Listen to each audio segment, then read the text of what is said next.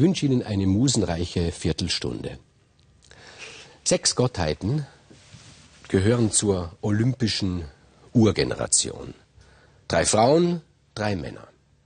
Hera, die Göttermutter, Schwester des Zeus und Gattin des Zeus, uns bekannt hauptsächlich durch ihre Eifersuchtsanfälle. Hestia, sie spielt so gut wie gar keine Rolle, die Göttin des Herdes, wie sie genannt wird. Demeter wiederum spielt, wenn man in diese Vorläufer griechischer Mystik hineingeht, eine durchaus gewichtige Rolle. Und dann die drei Männer. Zunächst einmal Zeus, Herrscher über Himmel und Erde, der sich aber in alle anderen Bereiche natürlich auch hinein mischt, unumstritten, unumstrittener Herrscher. Und Hades, der König der Unterwelt, auch er unumstritten, gefürchtet, aber auch hochgeschätzt, eben wegen seiner Gerechtigkeit hochgeschätzt. Und dann noch Poseidon, der Gott des Meeres, der Gott der Gewässer. Zeus ist allmächtig. Hades ist sich seiner Macht gewiss. Und Poseidon? Bei Poseidon können wir etwas feststellen, was so gar nicht göttlich ist, nämlich einen Minderwertigkeitskomplex. Ja, tatsächlich. Er schafft es nicht, eine eigene Mythologie zu entwickeln. Er spielt zwar in allen möglichen Geschichten eine Rolle, aber selbst, so dass er sich loslöst von der Allegorie, also dass er mehr wäre als nur der Gott des Meeres, das kann man eigentlich nicht sagen. Es würde keiner behaupten, dass die Athene sich reduzieren ließe auf Göttin der Klugheit oder Hermes, dass man sagen kann, Hermes ist nur ausschließlich der Götterbote, nicht einmal der dumme Ares ist nur allein Gott des Krieges. Darüber hinaus entwickeln diese Gottheiten alle so etwas wie Charakter. Poseidon ist der Gott des Meeres und der einzige Charakterzug, den er hat, ist sein Minderwertigkeitskomplex. Und dafür gibt es Gründe. Zunächst erscheint uns Poseidon wenn er auftaucht in manchen Geschichten sogar fast clownhaft, ein Tölpel zu sein, ein bisschen dumm, ziemlich grob, ziemlich roh. Wenn, es in wenn er in Auseinandersetzung mit anderen Gottheiten gerät, zum Beispiel mit Hera, also als es darum ging, wem die Argolis zugesprochen wird, ihm oder der Hera, dann unterliegt er. Oder bei Athene, wenn es als darum ging, wem die Stadt Athen zugesprochen wird, ihm oder Athene, dann unterliegt er wieder. Einmal lässt er sich von Apoll überreden, mit ihm gemeinsam einen Aufstand gegen den Göttervater, gegen Zeus zu führen.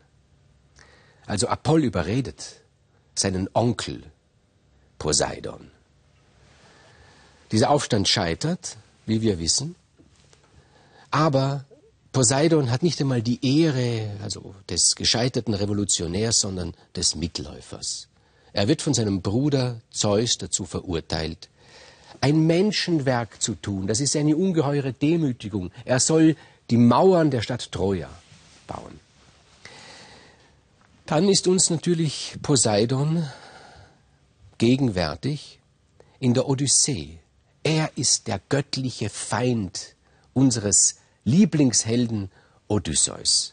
Dass Odysseus über die Meere getrieben wird, nicht nach Ithaka nach Hause kommt, das verdankt er dem Poseidon und unsere Sympathie gilt natürlich dem Odysseus. Ein wenig ist Poseidon ein Unglücksrabe und es, das, das verwundert uns, wenn wir uns überlegen, Poseidon ist der Gott des Meeres und die Griechen, die ja abhängig waren vom Meer, ganz Griechenland ist umgeben vom Meer, das Meer ist allgegenwärtig, warum machen sie gerade den Gott des Meeres zu so einer doch relativ schwachen, manchmal sogar fast lächerlichen Figur? Nun, vielleicht gerade deswegen. Die Griechen waren Fischer, der Fischer hat einen Feind, das ist das Meer. Der ist vielleicht auch sein Freund, weil er liefert ihm ja die Fische, aber auf der anderen Seite ist er abhängig von den Launen des Meeres.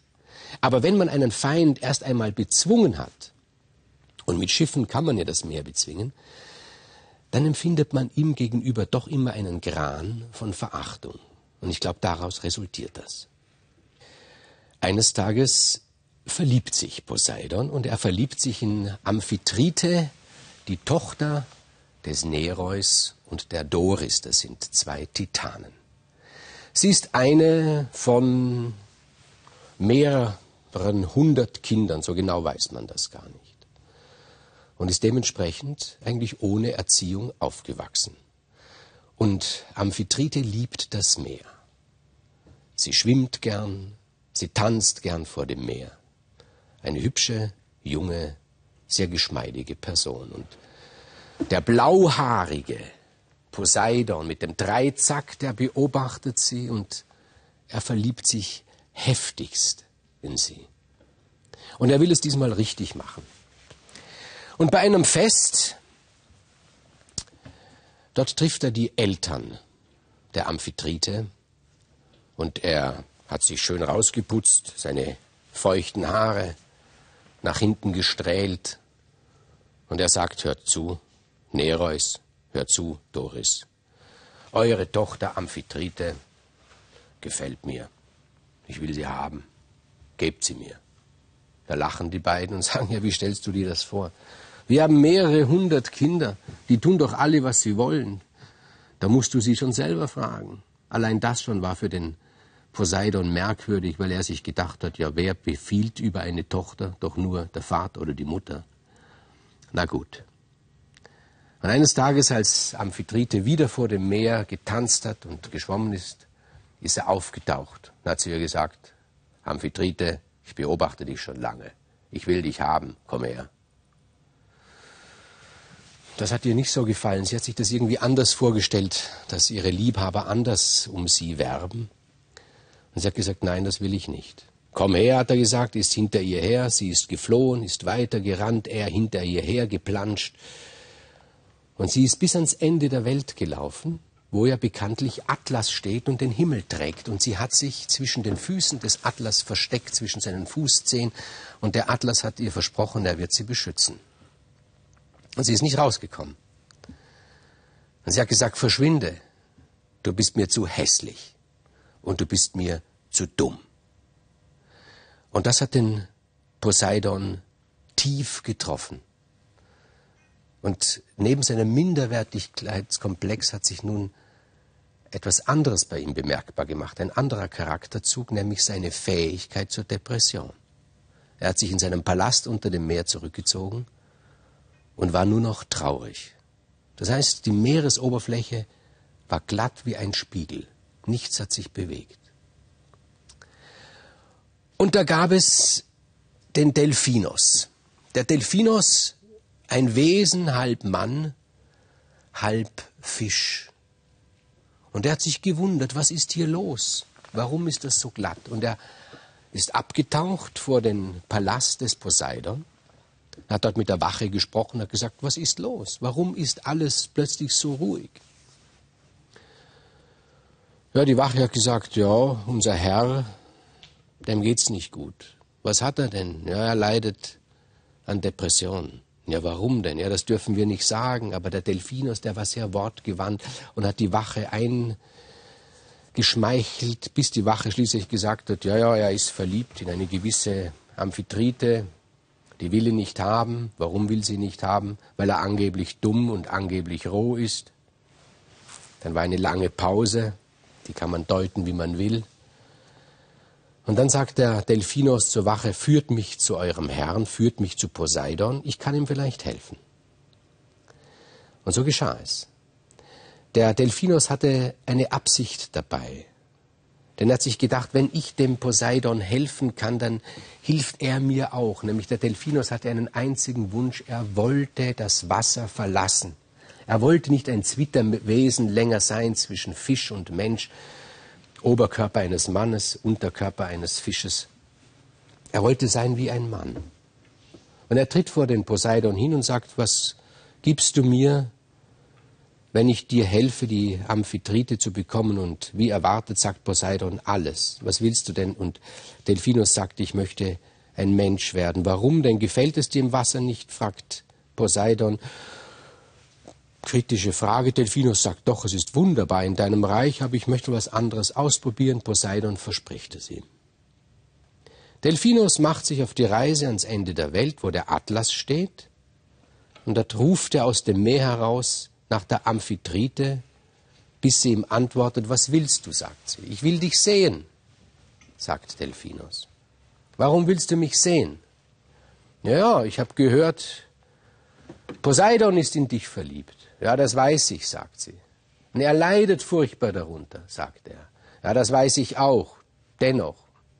Also zeig dich doch. Nein, das will ich nicht, sagt sie. Warum willst du mich unbedingt sehen? Und Delphinus sagt, ja, Weißt du, ich habe mir überlegt, wie sieht jemand aus, in den sich Poseidon verliebt? Ja, warum willst du das wissen? Ja, ja, sagte Delphinus. Ich habe in meinem langen Leben gelernt, dass sich bei Verliebten vom einen auf den anderen schließen lässt. Was heißt das? fragt Amphitrite. Ja, ja, also unter uns gesagt, wir wissen ja, Poseidon ist hässlich, Poseidon ist roh und Poseidon ist dumm. Also kann die Frau, in die er sich verliebt, ja auch nicht besonders schön, nicht besonders klug und nicht besonders fein sein. Da wusste Amphitrite zuerst nicht, was sie sagen sollte. Und sie hat überlegt. Sie hat sich gedacht, also eines ist zweifelsfrei, nämlich dass ich schön bin. Es ist zweifelsfrei, dass ich klug bin. Und es ist zweifelsfrei, dass ich eine ganz feine Person bin. Sie hat sich weiter überlegt. Dieser Delphinus, den kannte sie ja. Der ist nun wirklich ein lebenserfahrener Mann. Also der hat ja recht. Wenn der sagt, bei Verliebten kann man vom einen auf den anderen schließen, dann hat er wahrscheinlich recht. Also was folgert daraus? ja, dass der Poseidon vielleicht doch nicht so hässlich ist, dass er vielleicht doch nicht so dumm ist, doch nicht so ein grober Klotz ist.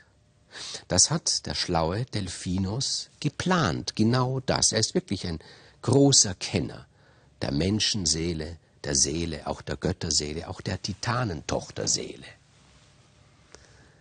Und nach einer Weile er war sehr geduldig, der Delphinus, trat Amphitrite hervor zwischen den Füßen des Atlas. Und sie hat sich gezeigt. Und Delphinus sah, die ist nun wirklich sehr, sehr schön. Und Amphitrite sah, der Delphinus, der ist gar nicht schön. Und sie hat den Delphinus ausgelacht. Und sie war gut gelaunt. Sie hat sich gedacht, ein Versuch zumindest ist es wert. Ich kann mir den Poseidon anschauen. Und sie hat sich auf den Weg zum Palast gemacht. Und unterwegs hat sie sich immer wieder gesagt, ja, man kann von einem auf den anderen schließen bei Verliebten. Und als sie angekommen war beim Palast des Poseidon, da hat sie sich verliebt gehabt in den Poseidon. Und sie hat ihm alles erzählt.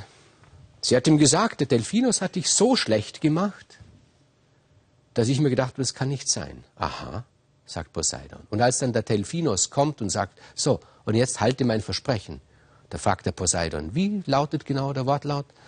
Dass ich aus dem Meer heraus darf. Na gut, das stimmt, das kann ich machen. Er hat den Delphinos gepackt und hat ihn aus dem Meer geschleudert, so weit, so hoch, dass er oben am Himmel hängen geblieben ist.